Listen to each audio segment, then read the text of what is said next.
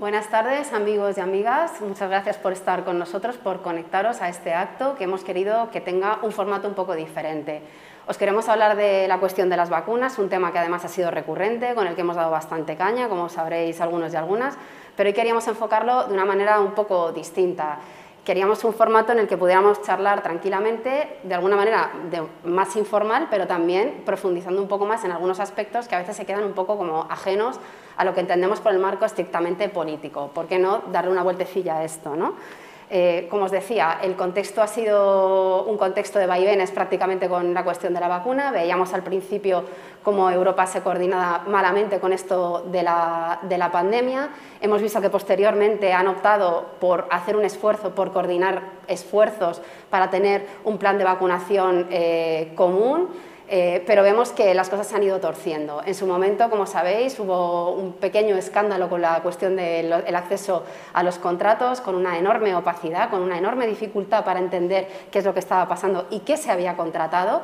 Al final resulta que esta opacidad que hemos visto con los contratos ha obedecido fundamentalmente a blindar los intereses de las grandes farmacéuticas.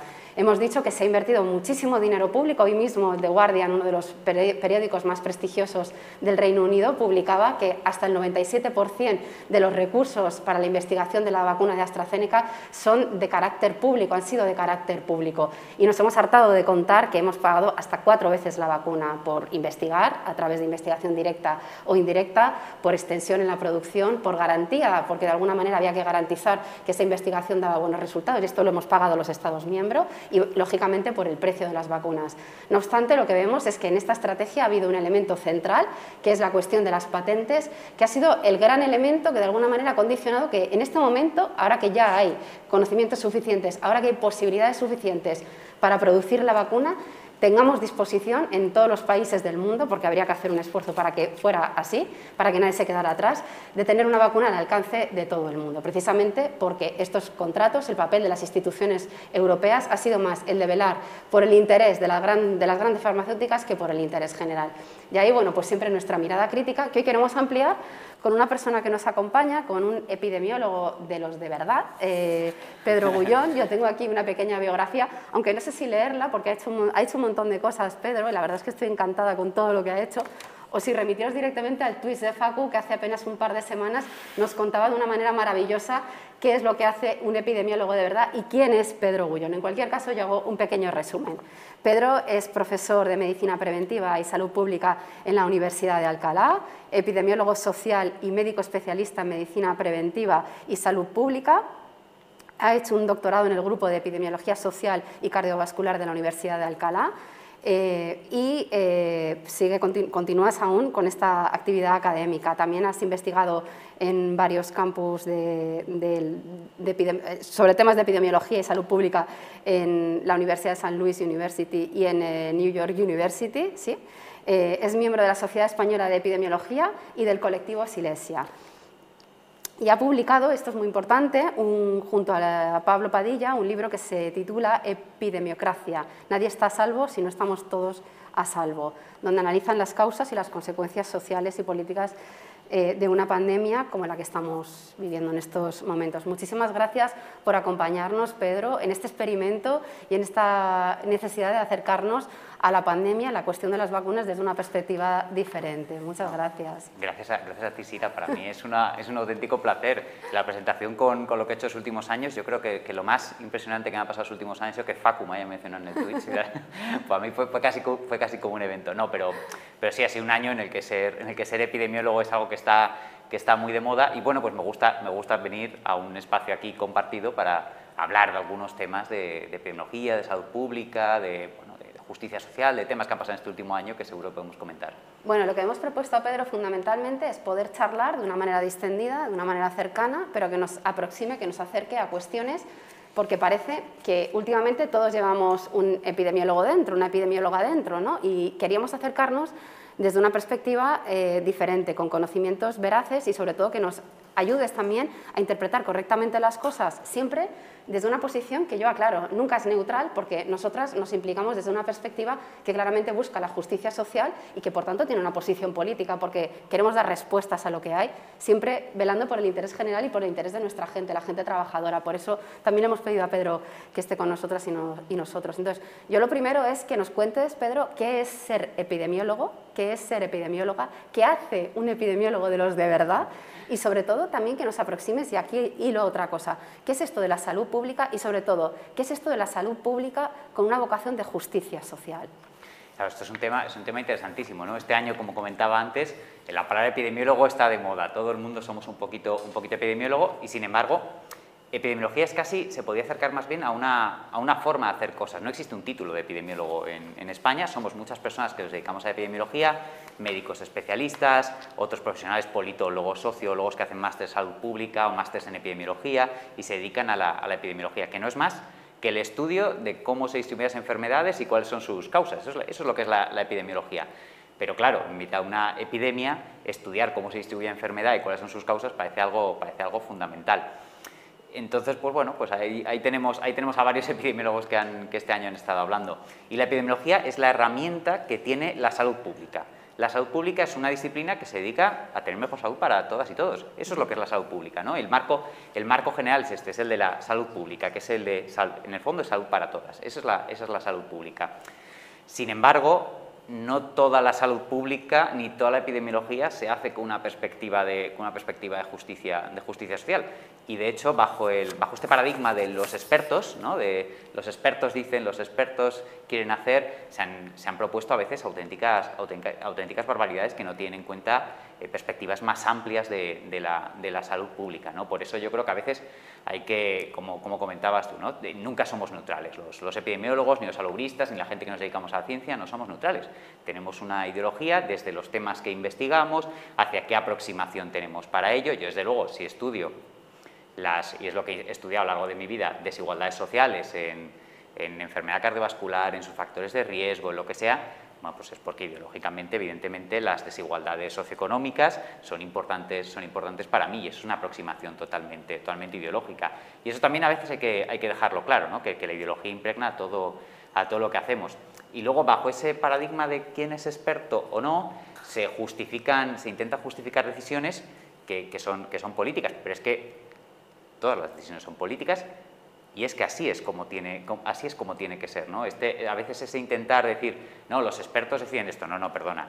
Un conocimiento, te puede aportar un conocimiento técnico, te pueden hacer un diagnóstico de situación, alguna recomendación, pero tú como, representante, como representante público eres el que, el que puede rendir cuentas a la población en caso, de que, en caso de que hagas algo. Tienes que ser tú el que tome las decisiones como político y me parece bien. Yo no quiero que de repente haya una tecnocracia de epidemiólogos tomando, tomando las decisiones, ¿no? yo quiero unos responsables políticos que sean sensibles a las necesidades, bueno, a los recursos técnicos que, que, tienen, pero que después, bajo su paradigma, que yo quiero que siempre sea un paradigma de justicia social, claro, intente aplicar estas, estas perspectivas. Más concretamente, dentro de, la, dentro de la salud pública ocurre algo que es, que es muy curioso, que aunque podemos tener diferentes, diferentes ideologías dentro de la salud pública, hay, com, hay como una especie de cuestión basal dentro de la salud pública que lo impregna una ideología relativamente, relativamente progresista. Y es que si vamos a la Ley General de Salud Pública del año 2011, como un marco bastante, bastante global, aunque fue aprobado por el, en el último año del gobierno de, de José Rodríguez Zapatero, es un marco que compraría cualquier persona que trabaja en salud pública, incluso, incluso de derechas. Uno de sus principios es la equidad en salud. Y claro, que una, que una disciplina como la salud pública, algo global, una especialidad médica incluso, tenga entre sus principios la, la, la equidad en salud, bueno, pues te permite, te permite que de verdad la salud pública pueda ser una disciplina que se sitúe como algo central para conseguir justicia social en términos, en términos de salud. Entonces, aunque, sea, aunque cada uno pueda tener una perspectiva ideológica de salud pública, se puede usar como, se puede usar como un arma bastante, eh, bastante poco progresista, en el fondo sí que hay algunos elementos centrales que hacen que globalmente la salud pública pueda utilizarse también como, como, un, arma, como un arma progresista. Y es que, bueno, ya podemos hablar ahora también de, de desigualdades, ¿no? que, que las desigualdades nos, nos importan. Como decía, uno de los principios de la salud pública es la equidad, la equidad en salud y, y nos tiene que preocupar la desigualdad, la desigualdad social. ¿Por qué? Porque la desigualdad social afecta a la salud. No es lo mismo la salud que tiene una persona de cierta posición socioeconómica que otra, eso ya lo tenemos clarísimo desde hace muchísimos años, desde que Engels estudiaba las condiciones en la, en la casa obrera, ya sabemos que la mortalidad es diferente según los barrios de, todas, las ciudades, de todas las ciudades del mundo. eso querría preguntarte, profundizar un poco en esto, ¿no? porque el virus aparentemente, o al menos la pandemia, ha revelado también elementos que subyacen en el modelo de relaciones económicas y sociales en el que vivimos. ¿no? Y parece que el virus, eh, en principio, eh, nos, golpea, nos, nos golpea potencialmente a todos, a todas por igual, sin embargo nos afecta de manera diferente, ¿no? aparentemente, ¿no? en función de nuestra, de, nuestra situación socioeconómica. Totalmente. claro. Totalmente. Había una frase, ¿no? esta frase que se decía al principio de el virus no entiende clases sociales, que creo que tenía una intención, verdaderamente era positiva, era una intención de decir todos somos vulnerables ante, ante el virus. Y eso es positivo, claro, pero ¿qué oculta, qué oculta esa frase? Que no todos tenemos la misma probabilidad de coger, la enfermedad. Cuando explicamos que el virus entiende clases sociales, lo solemos decir que encima lo hace en múltiples, en múltiples dimensiones. La primera es que no todo el mundo estamos expuestos de la misma manera al virus. No, no, es, lo mismo, eh, que, no es lo mismo una persona que trabaja en una consultora y que ha estado un año en su casa pidiendo comida por globo que la persona que le tiene que llevar la comida por globo, que la que lo tiene que fabricar, que la que está en el supermercado claro, curiosamente, todos esos trabajos que están más expuestos son de una posición socioeconómica menos favorecida, normalmente trabajadores también mucho más migrantes, trabajos mucho más feminizados, como los trabajos de cuidados. Entonces, claro, según tu posición socioeconómica, de género, de etnia, tienes diferente exposición al, virus pero eso solo es una dimensión. Y lo hemos visto además claramente, ¿no? como la, por ejemplo aquí en Madrid, yo que soy, yo que soy de Madrid, madridcentrismo siempre, yo, que soy de Madrid, como los distritos del sur de Madrid han, sufrido mucho más, mucho más que, que los distritos del norte, ¿no? la pandemia. Pero como decía, esto es una dimensión. Después, encima, cae la mala suerte de que las personas que tienen la enfermedad, si encima son de clase socioeconómica más baja, tienen más probabilidad de tener una condición fatal de enfermedad, que sea que tenga que ir al hospital o que incluso tenga que fallecer. ¿Y esto por qué pasa? ¿Cuál es la, ¿Cuáles son las causas que hacen que una persona que tenga COVID tenga un peor desenlace? Pues que tenga una enfermedad pulmonar obstructiva crónica, que tenga otra enfermedad crónica, un infarto, enfermedad cardiovascular. Curiosamente, todas esas condiciones siguen exactamente el mismo patrón social que la COVID. Entonces ya vamos cargando una doble carga. Ya tenemos más posibilidad de coger la enfermedad, más exposición y más vulnerabilidad clínica. Y con una mirada un poco más a largo plazo, incluso de salud, ya estamos viendo cómo las personas de clases menos favorecidas seguramente van a ser las más afectadas por la crisis económica que se puede venir después, de, después del COVID o incluso ya podemos ver que se está, que está viniendo. una encuesta del Ayuntamiento de Madrid decía que las personas que durante el confinamiento habían perdido más recursos eran los que menos recursos tenían. Y eso afectará en el futuro, en el futuro a su salud. Y es una tercera dimensión que vamos a tener que, atender en los, próximos, en los próximos años. Entonces, claro, al decir que el virus no entiende de clases o no entiende de género o no entiende de etnias, es un poco es un poco flojo, ¿no? está, está bien para decir que todos somos vulnerables, pero claro, está ocultando una realidad muy importante. Incluso vemos casos extremos, como por ejemplo las noticias que estamos viendo repetidamente estos últimos días sobre Brasil, que precisamente ahí sí que hay una imagen que al menos tiene un poder simbólico muy grande, ¿no? Cuando vemos que las favelas en Brasil, por las condiciones que hay, sociales, eh, de convivencia, de, masificación de personas que conviven en espacios muy reducidos, pues como efectivamente esto sí que es un buen símbolo, un, buen síntoma de, la desigualdad y de cómo golpea eh, el virus de una manera mucho más lacerante en espacios desiguales o tan asimétricos, ¿no? Como, claro, es que, es, que, es que, al final a mí había una imagen que me, que me impactó mucho porque me recuerda me recuerda a otras, a otras epidemias. ¿no? Cuando a veces recordamos y pensamos en qué se parece el COVID, la gente habla de la gripe del 18. Sin embargo, creo que por este componente de, una desigualdad social tan clara, se puede parecer más a la epidemia de, a la epidemia de VIH. Y hubo una, una, imagen que se, hizo, que se hizo bastante viral al principio de la pandemia de una, de una isla en Nueva York, todo llena, todo llena de cadáveres, que es tal y como empieza la segunda temporada de la serie Pose que habla de, que habla de la epidemia, de la epidemia del VIH y ese, y ese paralelismo entre ambas me parece, me parece muy claro, ¿no? las condiciones de vivienda, las condiciones de trabajo, todas esas que ya estaban afectando previamente, previamente a la salud, pero que con el COVID se ha visto como claramente también, también impactan de esa manera. ¿no? La, la, salud tiene un eje socioeconómico y por lo tanto la COVID también iba a seguir el mismo eje. ¿Crees que se nota el paso del tiempo en el, en el cambio del el impulso político, las medidas que se están tomando? Estoy hablando ya casi en términos históricos, de cómo se abordó, por ejemplo, las grandes epidemias, eh, la, gripe española, a cómo se está abordando ahora. ¿Crees que ha habido un cambio y una rectificación? Me refiero en términos globales, porque es verdad que ha pasado un tiempo histórico eh, grande, que entiendo que hay otras herramientas, que hay otro tipo de políticas, que han sucedido muchísimas cosas pero, pero parece que hay como, como errores eh, históricos que a veces se repiten curiosamente y a mí me llama personalmente poderosamente la atención este hecho. Sí, creo que hay, hay como hay dos tipos de, podemos hablar de dos causas por las cuales se producen las desigualdades sociales en, en, salud y desigualdades sociales en COVID.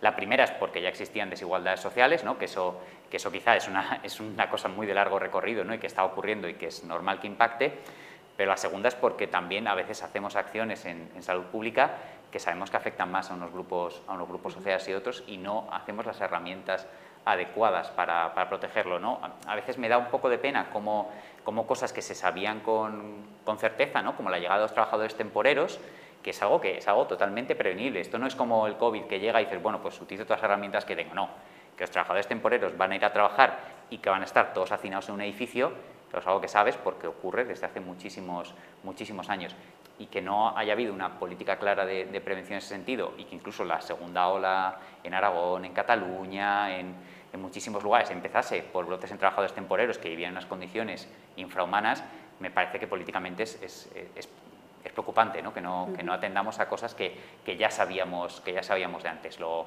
lo impredecible, bueno, pues podemos, podemos actuar con un poco más de margen, ¿no? pero cosas que ya son, que ya son predecibles desde luego pues me preocupan.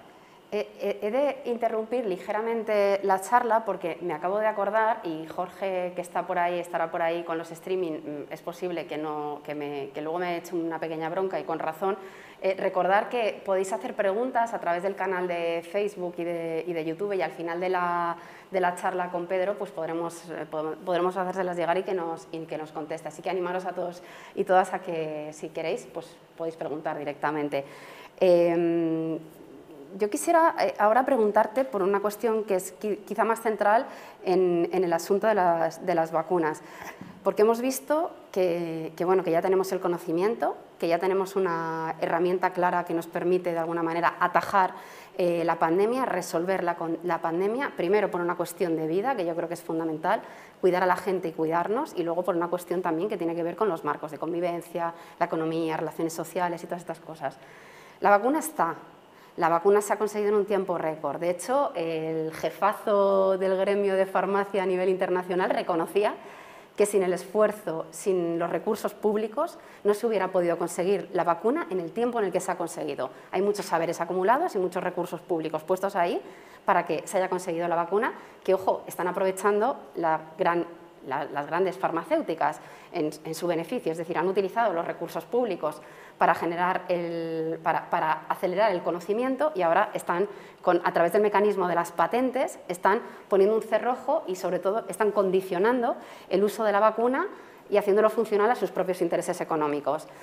Eh, ¿Tú crees que es muy exigente o muy loco plantear eh, la suspensión de las patentes en este momento? Desde el punto de vista... Eh, no, no, creo, que, no creo que sea nada, nada loco. Es que yo creo incluso desde un punto de vista casi, eh, casi, casi conservador y desde un punto de vista utilitarista, propiamente utilitarista, ya ni siquiera vamos a ir a, a marcos de justicia social, justicia global, desde un punto de vista utilitarista, nadie está a salvo si no estamos todos a salvo. Es decir, hasta que no, hasta que no estemos todos vacunados, esto, esto va, va, a seguir de, va a seguir de alguna forma. Entonces, cualquier cosa que favorezca el proceso de, el proceso de vacunación es, es, importantísimo. Entonces, incluso ya sin tener en cuenta todos esos elementos del beneficio privado, la inversión pública, los riesgos públicos, de ese punto de vista ya incluso me parece, me parece necesario que hablemos de suspensión de, de suspensión de patentes. Luego, además, es que en términos, en términos propios de, justicia, el se ha desarrollado una vacuna en un año parece algo milagroso, pero claro, ya lo estás comentando todo ahora. El uso, estas tecnologías, la tecnología RNA, los adenovirus, etcétera, con el que se están fabricando las vacunas, llevan años en investigación, con una inversión pública enorme. Entonces, claro, que los beneficios ahora estén siendo netamente, netamente privados, eh, choca un poco porque parece que no que está esto que esto que gusta tanto hablar a veces de colaboración público-privada yo no veo una colaboración público-privada yo veo una parasitación privada de lo, de lo público ¿no? donde lo, privado ha llegado en el último momento ha hecho una inversión con poco, con poco riesgo, porque la inversión de más riesgo lo ha, hecho, lo ha hecho lo público, las investigaciones más básicas, y después se queda, se queda con todo el beneficio. Y no creo que sea algo muy loco, ¿no? Estaba mirando, me estaba mirando antes otros, otras alternativas que, que, había a las patentes, ¿no? como esto del, del CETAP o algunas cosas que, que, hay alternativas patentes donde las farmacéuticas no han, querido, no han querido participar y si no han querido participar pues habrá que recordar los acuerdos de, de Marrakech donde por ejemplo la suspensión, de, la suspensión de patentes en una crisis de salud pública era algo, era algo que, estaba, que estaba ahí en la línea. Entonces no estamos, yo creo que si hablamos solo, de, solo del COVID no, estamos hablando de cosas, de cosas loquísimas, estamos hablando de cosas que están en documentos, que son de, que son de, bastante, de bastante consenso y una herramienta que se puede utilizar en situaciones de, en situaciones de emergencia. La gente, incluso yo, en Twitter, cuando ponías, eh, cuando, cuando tuiteabas ¿no? que, que, íbamos a hablar de esto, la gente contestaba, bueno, pues si quitas las patentes, ¿quién va a invertir en, quién va a invertir en las vacunas? ¿Quién va invertir en esto? No sé qué. Y bueno, pero este, este el acuerdo de Marrakech o, o hablar de la posibilidad de suspensión de patentes era algo que ya está, que estaba sobre la mesa, sobre la mesa antes. No, no estamos hablando de algo, de algo loquísimo y me parece una oportunidad, desde luego, muy, muy perdida para poder hablar de esto. ¿No crees que precisamente ahora se abre el gran debate, ahora que Europa ha decidido también impulsar una agencia para todo este asunto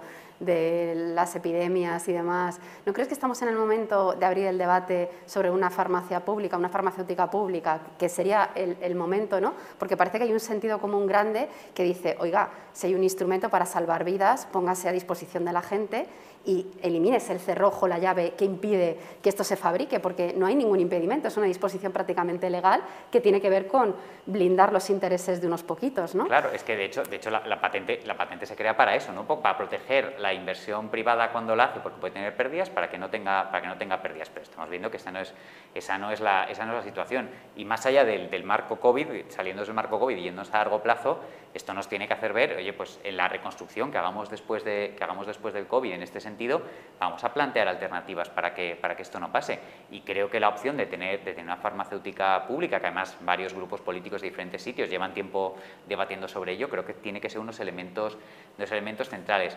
Tampoco caer en ser, en ser muy naif, que solo suspendiendo las patentes, solo con farmacéutica pública vamos a solucionar todos los, todos problemas, pero creo que, creo que es un primer paso súper importante, ¿no? porque yo cuando pensaba en esto de la liberación de patentes, no es el único cuello botella que tenemos, ¿no? porque aparte de la propia, por ejemplo, la vacuna de Pfizer, tecnología RNA, tiene un montonazo de patentes dentro que también están protegidas de los elementos que conforman la vacuna y que habría que pensar en una reforma a largo plazo para que lo público, lo que tiene, de lo que se puede hacer un poco de auditoría pública, que tenga una, una potencia, ¿no? Hay gente que habla de un I más D público potente uh -huh. que sea competidor de lo, de lo privado a la hora de ofrecer alternativas alternativas en, en, cuestiones de, ya no son cuestiones de crisis, sino en cuestión de medicamentos, lo que se conoce como medicamentos huérfanos, enfermedades que no son atendidas, enfermedades raras, que necesitan de una inversión que a veces no se puede recuperar en términos privados porque no es rentable y para ahí tiene que estar lo público. Claro, y ahí vemos también el, la importancia y el papel que tiene la investigación en la ciencia y el desmantelamiento que han sufrido en muchos casos tanto la, los sectores de la investigación y la ciencia y la importancia que tienen en este caso para garantizar determinados avances ¿no? y, y, que sea de carácter público también, que haya una fuerte presencia pública de, en, en, estos campos. Es que, es que además el, la, inversión, la inversión pública en ciencia garantiza no solo que, no solo que sea el tema de accountability que tanto, que tanto gusta, ¿no? De, no solo eso, sino que permite que la investigación se salga de los marcos, de los paradigmas generales. Uh -huh. Si tenemos una investigación pública en ciencia, a lo mejor podemos, somos públicamente quienes podemos decidir cuáles van a ser las prioridades en investigación. Las mismas prioridades en investigación las decide, las decide el mercado. Y eso, y eso tiene unos mecanismos perversos bastante complicados, porque eso significa que todo lo que ya ni siquiera se hace investigación, se hace desarrollo e innovación en lo que se pueda generar patentes. Eso significa que la investigación que más se financia es la que termina generando una patente. Y, es, y, está muy bien que generemos nuevas tecnologías, desde luego, está muy bien, pero dejamos fuera ahí todo el tema de, investiga de investigación social, investigación en humanidades, que es investigación que desde luego para el COVID es, fundamental. Yo hablaba con colegas que trabajan más en ciencias sociales y, y, que el fondo de investigación del Carlos III, que ha financiado muchos proyectos de investigación, no haya puesto entre sus líneas prioritarias la investigación, la investigación social sobre la pandemia, que nos daría respuestas muy interesantes de cómo, de cómo socialmente respondemos a esto, de cómo tienen que ser las respuestas asociadas a la pandemia, evaluaciones de las actuaciones sociales que hemos hecho. Esto es un tema fundamental, no solo es de generación de tecnología, es un tema fundamental. Y para eso tenemos que salirnos de la, de la lógica, del, de la lógica del mercado a la hora de intentar generar patentes. Y, ese es uno, y, eso, y eso quizá haciendo crecer la inversión pública en ciencia podríamos mitigarlo.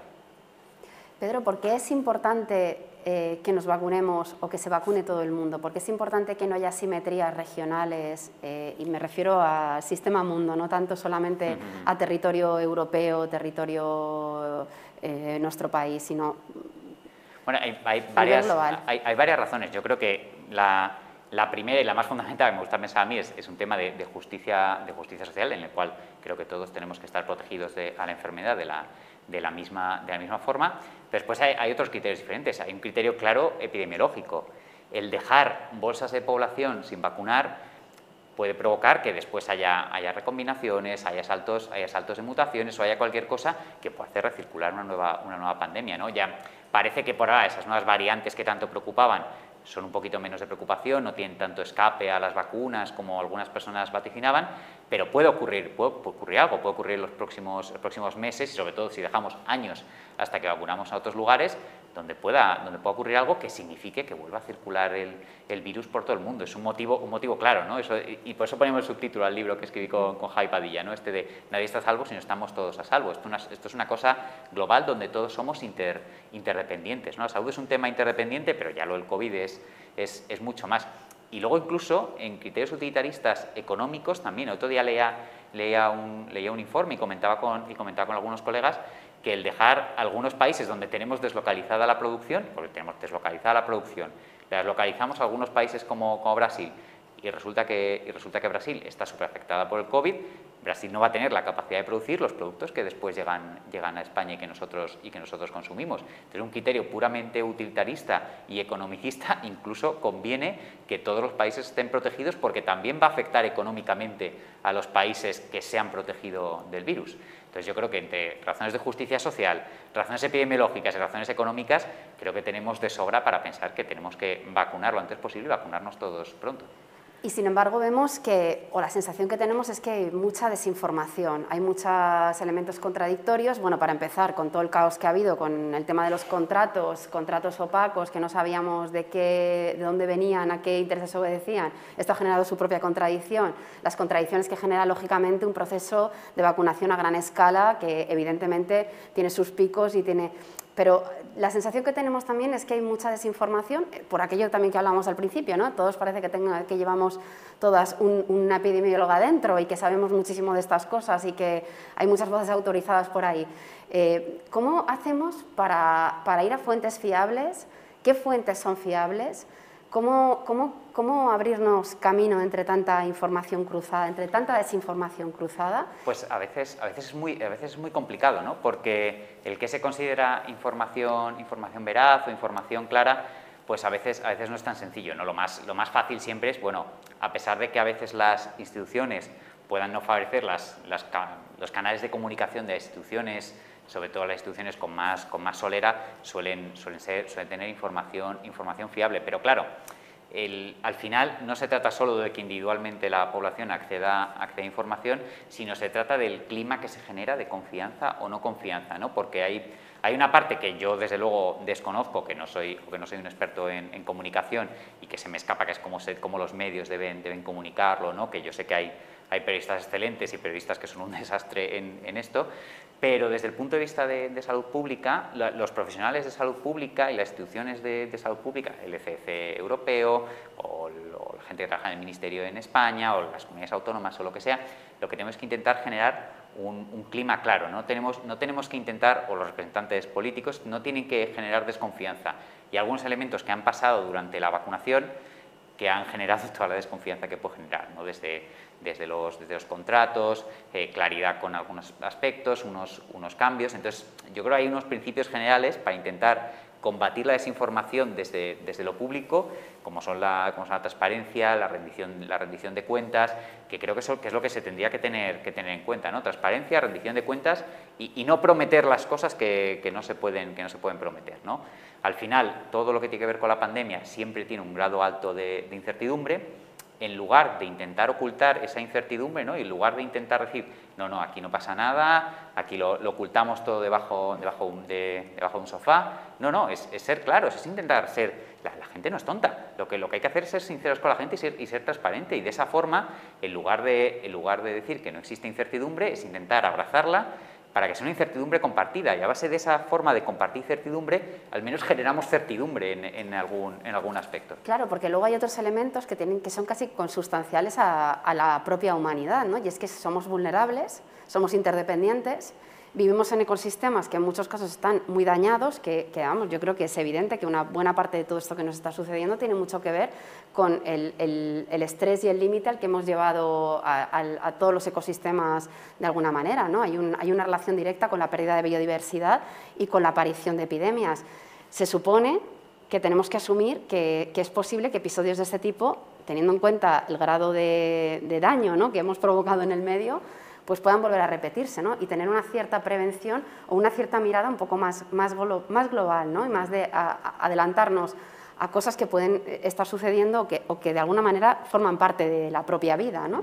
Sí, por, por, desgracia, por desgracia, claro, que, estos elementos han ocurrido y van a ocurrir eh, es, más o menos previsible. ¿no? Yo, yo creo que desde el punto, la, la, gente de salud pública tenía como los comentarios pensando que iba a pasar, que iba a ocurrir una epidemia de gripe, que una epidemia de gripe era inevitable en un plazo. No sabía en qué plazo, pero que era que inevitable que ocurriese. Habíamos tenido varios avisos, ya llevamos en el siglo XXI, ojo, es que llevamos de pandemias el siglo XXI, el SARS, el MERS, los brotes de ébola fuera de África y en, y en África, la gripe, la gripe A, bueno, en fin, hemos tenido, y ahora y el SARS-CoV-2, el, coronavirus, en fin, tenemos, tenemos pandemias para dar, tomar, para dar, tomar y regalar. De hecho, en, en, la distribución de, de, la salud ha ocurrido un fenómeno que es, que es, un, poco, que es un poco extraño, ¿no? Esto es casi como una curiosidad. ¿Cuáles son las primeras causas de mortalidad y morbilidad en nuestro medio? Pues son las enfermedades crónicas, ¿no? La gente, la gente no, se muere de, no se muere sobre todo de enfermedades infecciosas, se muere sobre todo de diabetes, enfermedad cardiovascular, de cáncer, esas son las principales causas de muerte en España. Sin embargo, las enfermedades infecciosas que han ido disminuyendo su carga, cada vez tienen lo que sí que ha aumentado es el número de brotes y de diversidad de brotes epidémicos que tenemos.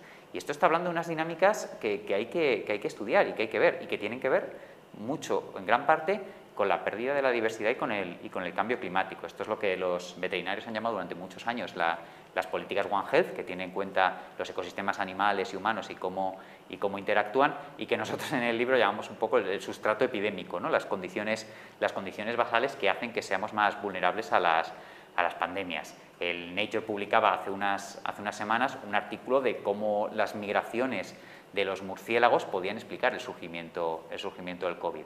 Claro, y esto pues, te hace ver que los, que los murciélagos no migran porque sí, migran porque han perdido su territorio. Y después, como ese territorio lo han perdido, llegan y se asientan en un territorio que está más cerca a los humanos. Interacción entre ser humano y naturaleza que antes no se producía, cada vez más posibilidades de que una mutación haga que salte al, ser humano.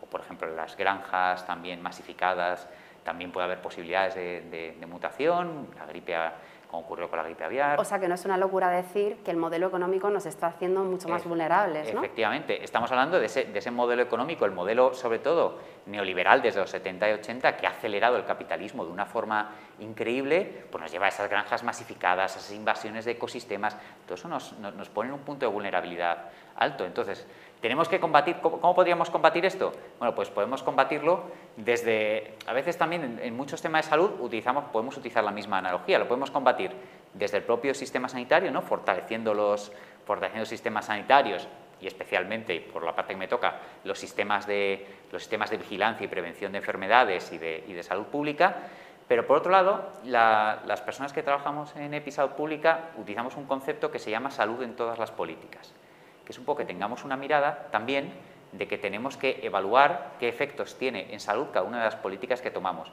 Entonces, para prevenir futuras epidemias, no solo, tenemos que, no tenemos que decir lo importante que son los sistemas sanitarios públicos, que son importantísimos, sino que tenemos que también tener puesta mirada en todo lo que hacemos y cómo afecta a la salud.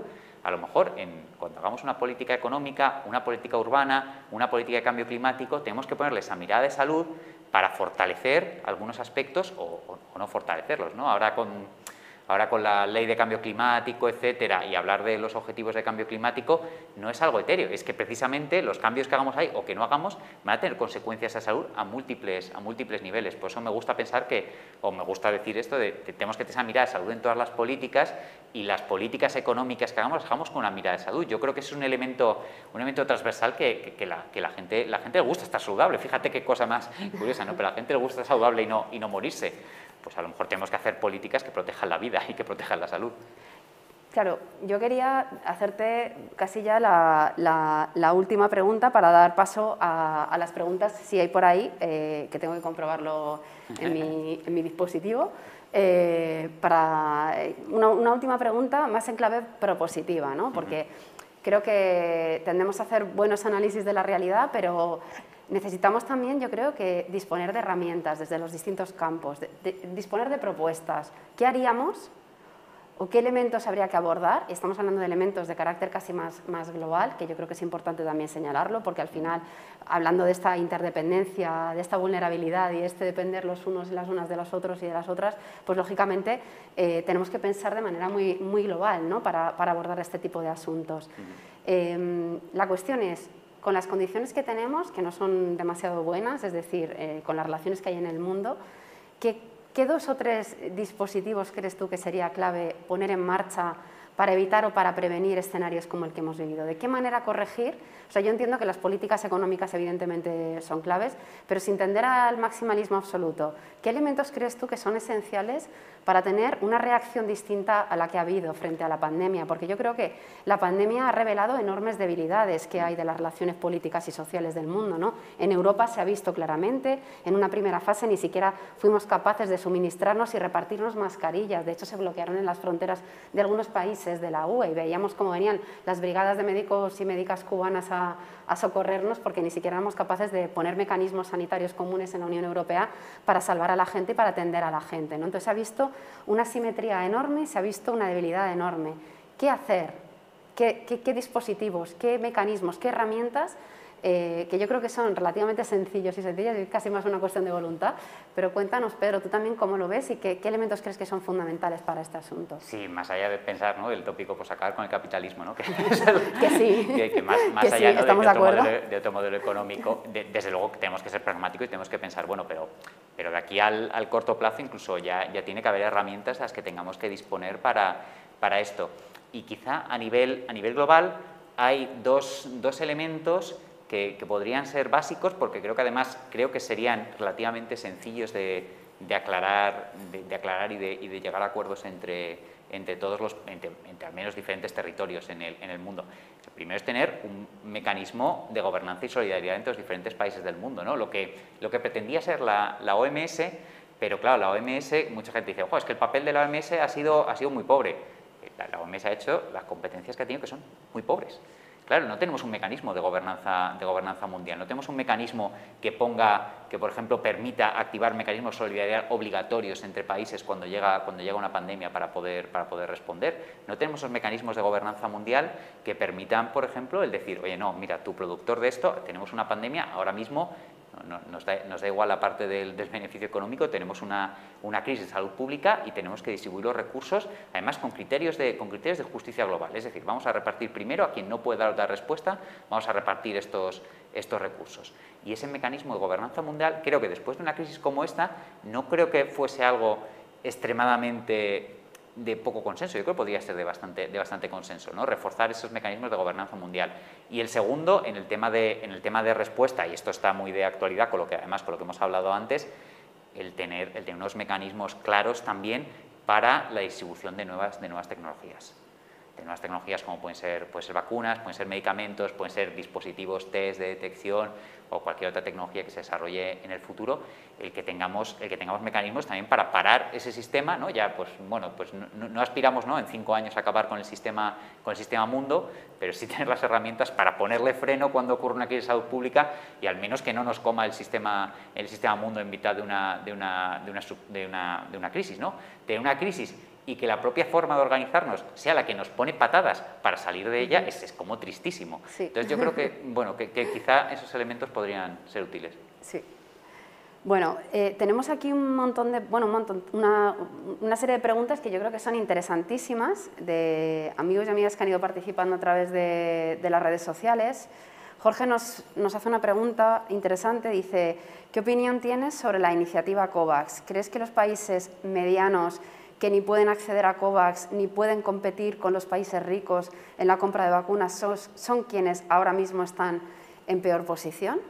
Sí, lo de la iniciativa, iniciativa COVAX va a llegar, va a llegar muy tarde y va a otorgar vacunas quizá cuando ya sea un momento, un momento muy tardío. La verdad es que es que es un poco, es un poco excepción, ¿no? Esos mecanismos que hablábamos de, de gobernanza mundial, que, que, la OMS ha intentado liderar la iniciativa, la iniciativa COVAX, verdad es que sí, creo que, creo que está dejando a, países participantes en una, situación de bastante, de bastante vulnerabilidad.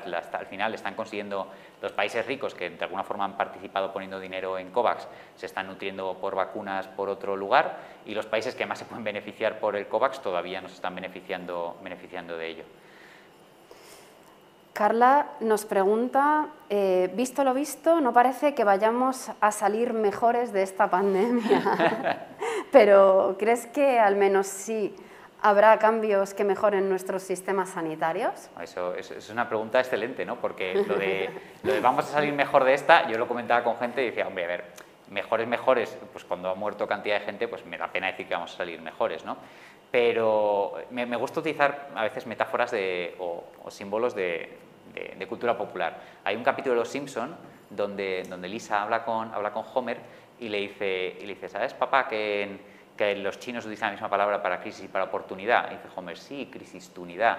Y es una metáfora que horriblemente utilizan mucho, mucha gente del mundo de los negocios para intentar sacar partida de situaciones horribles, pero que nosotros lo podemos orientar a, bueno, cuando todo se menea, podemos, podemos sacar, podemos intentar repensar al menos la forma en la que nos, en la que nos comportamos, podemos reconstruir la forma en la que nos comportamos porque hemos visto que, que, nos, lleva, que nos lleva a esto.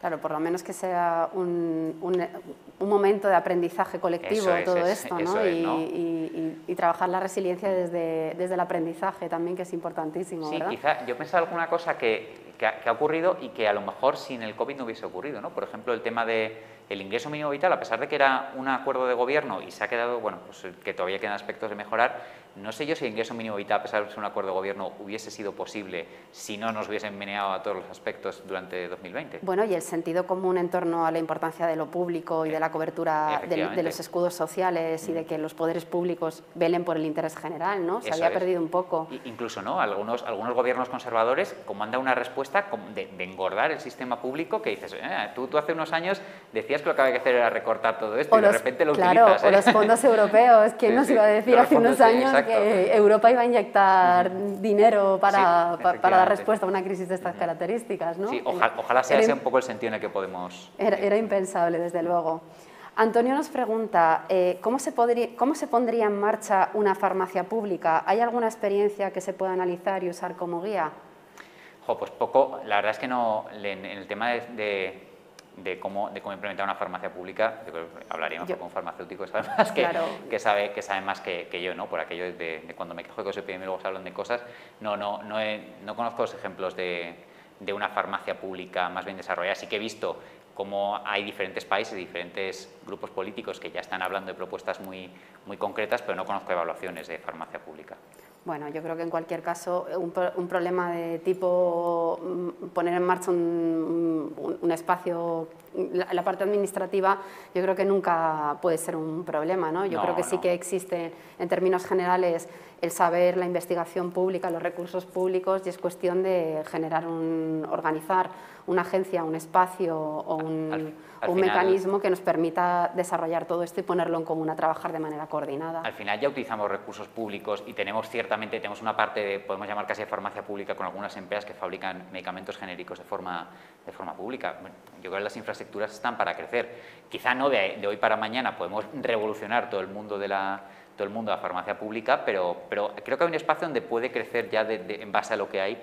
y sobre todo, yo creo que lo bueno, y, yo, si me lo, como estamos en una charla, me permito yo también decir alguna cosilla, lo, lo, bueno y lo interesante es que ahora hay muchísimos recursos, por ejemplo, que vienen de Europa con, los, con, con el Fondo de Recuperación, y yo creo que hay un debate enorme que se ha abierto en torno a la necesidad eh, de reindustrializar y repensar el modelo industrial europeo, que yo creo que si lo diversificamos, y lo hacemos útil de verdad, eh, tendremos que pensar necesariamente en toda la industria asociada a la medicina, a la farmacia, a la investigación, desarrollo, energías renovables y demás.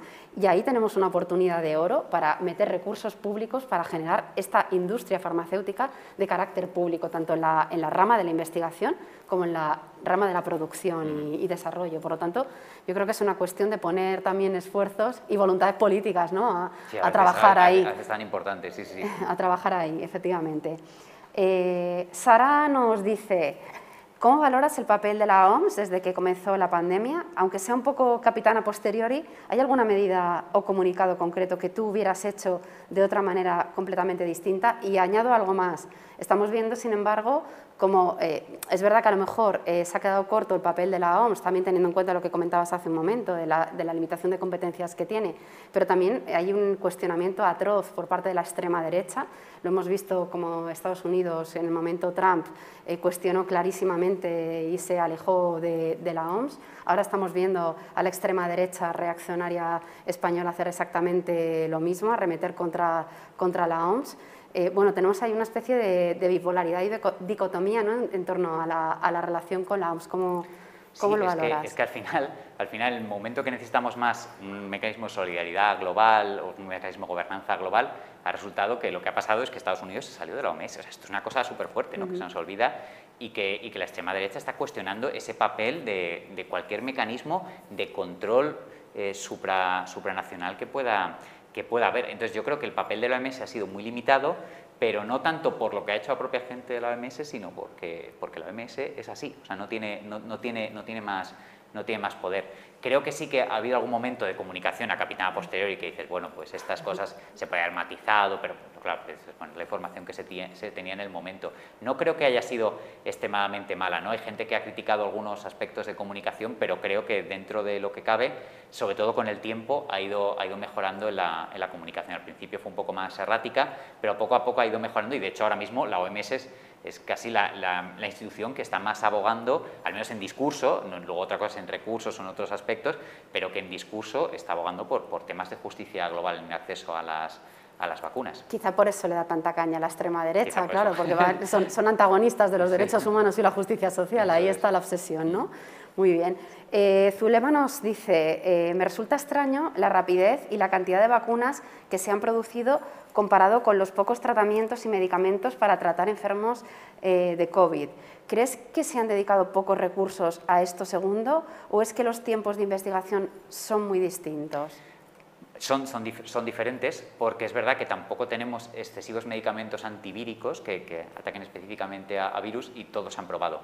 Y resulta que todos han sido bastante, bastante fracaso. ¿no? Ha, habido, ha habido ensayos muy grandes y ha habido pues, eh, algunos fármacos que se han utilizado mucho, hidroxicloroquina, acordaos de Donald Trump, diciendo que había que poner hidroxicloroquina y aquello fue bastante, bastante fail. ¿no? Y al final eh, es que las vacunas se han basado en tecnologías muy previas, ¿no? que parece que es una revolución, pero no nos olvidemos que estas vacunas RNA, cuando yo estaba en la carrera, me acuerdo que se estudiaba como, bueno, y en investigación para cáncer se desarrollan en unos años las vacunas RNA. Ya estaba en investigación, ya estaba todo eso. Entonces, hay mucho trabajo avanzado de antes, no, no, surge, no surge nada y es importante decirlo por lo que comentabas tú antes, Ira, porque además el dinero con el que se ha desarrollado, ese, incluso ese know-how de cómo hacerlo, todo eso viene de lo, de lo público. Y claro, el desarrollo del medicamento ha tardado, ha, tardado un poco más, la verdad es que, es que sí, hombre, pues está bien tener medicamentos para, para el COVID, pero claro, las tecnologías a las que se basaban no han resultado tan efectivas. Interesante. Bueno, creo que tenemos una última pregunta y, y, que además me parece bastante interesante. Yolanda nos pregunta si tenemos datos de si en los ensayos que se hacen de las vacunas se introduce la perspectiva de género. Es algo es algo súper, súper, súper interesante. Por suerte, y creo, y creo que todavía queda, y todavía queda algo por avanzar en ese sentido, estamos, ya, ya se incluye bastante más que hace unos años. ¿no? Los ejemplos, y hay, hay libros excelentes que describen cómo, cómo, de, cómo la investigación en biomedicina ha sido totalmente, totalmente machista a la hora de describir, los, describir los síntomas, de hacer ensayos clínicos que extrapolan resultados en hombres y en mujeres. Por suerte ahora ya se tiene que incluir por obligación hombres, hombres y mujeres en, en los ensayos, ensayos clínicos, lo cual, es, lo cual es muy beneficioso y se incluye parte de una perspectiva de género. Sin embargo, algunas preguntas nos, nos pueden quedar ahí. ¿no? Por ejemplo, ahora que, ahora que parece que estos eventos, que son muy raros, pero que los eventos, los eventos trombóticos que, que se están dando con, las vacunas adenovíricas, que, se están dando sobre todo con más frecuencia, con más frecuencia en mujeres. Y, y quizá lo que está pasando es que hay gente que está desechando esos problemas por no solo por infrecuentes, sino porque como ocurre a mujeres jóvenes no, no pasa nada, ¿no? Y bueno, si a lo mejor si ocurriese en otro grupo de edad y a, y a otro género, a lo mejor se estaría prestando más atención, ¿eh? que son eventos raros y, y, todo esto, pero, pero creo que todavía en esa, en esa parte de investigación hay bastante, hay bastante falta de perspectiva de género. Bueno, pues eh, yo de momento no, no, estoy recibiendo ningún input más ni ninguna pregunta más de, de, quienes están al otro lado chequeando las redes sociales. Eh, lo dejaríamos aquí, la verdad es que hemos, hemos exprimido un poco a Pedro. Eh, ha, sido, ha sido genial estar este ratito contigo, Pedro. Yo creo que nos has, nos, nos has aproximado desde otro lugar. Yo creo que aunque hay mucho epidemiólogo, mucha epidemióloga hablando, pocos a lo mejor le meten ese, ese cariño y esa perspectiva de justicia y, ese, y esa perspectiva de cuidado, ¿no? de, comunidad, que yo creo que es súper importante y que nos acerca a esto de la pandemia y, y sobre todo a las respuestas frente a la pandemia de una manera diferente. Eh, muchísimas gracias por acompañarnos en este experimento. La verdad es que yo estaba un poco nerviosa porque no sabía muy bien cómo, cómo iba a salir y la conversación cómo, cómo se iba a dar, pero ha sido muy agradable. Eh, muchísimas gracias eh, por acompañarnos y a los que estáis al otro lado, a las que estáis al otro lado, muchas gracias por estar con nosotras, por conectaros. Seguro que nos volvemos a ver en, en otras ocasiones. Muchísimas gracias.